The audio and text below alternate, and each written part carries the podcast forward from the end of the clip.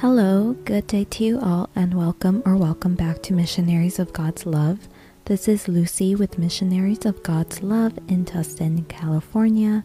Today we will meditate on Romans 8, verses 7 through 11. Please don't forget to like this video and leave a comment to help support this channel.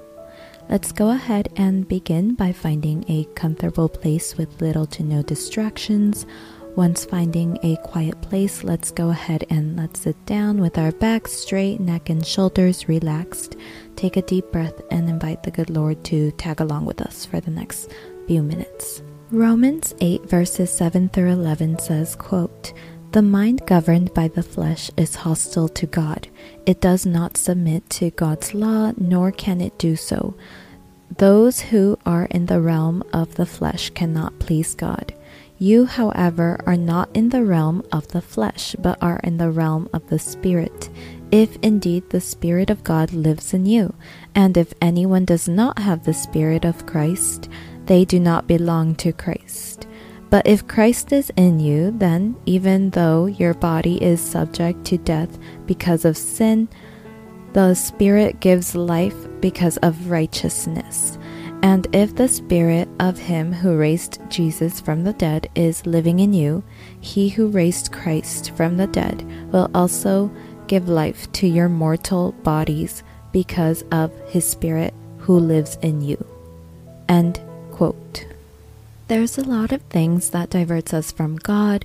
Any action we take can separate us from God. There are parents that blame God for why their kids are in the wrong crowds or why their kids just grow up to be bad, but these parents who are blaming God for how their children turned out to be are the same ones that never or didn't teach their children to walk with God.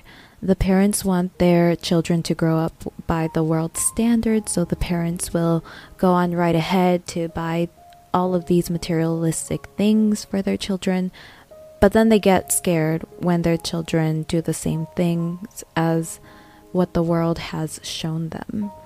The parents cannot expect the children to be this perfect or good figure if they haven't even taught them how to live with God.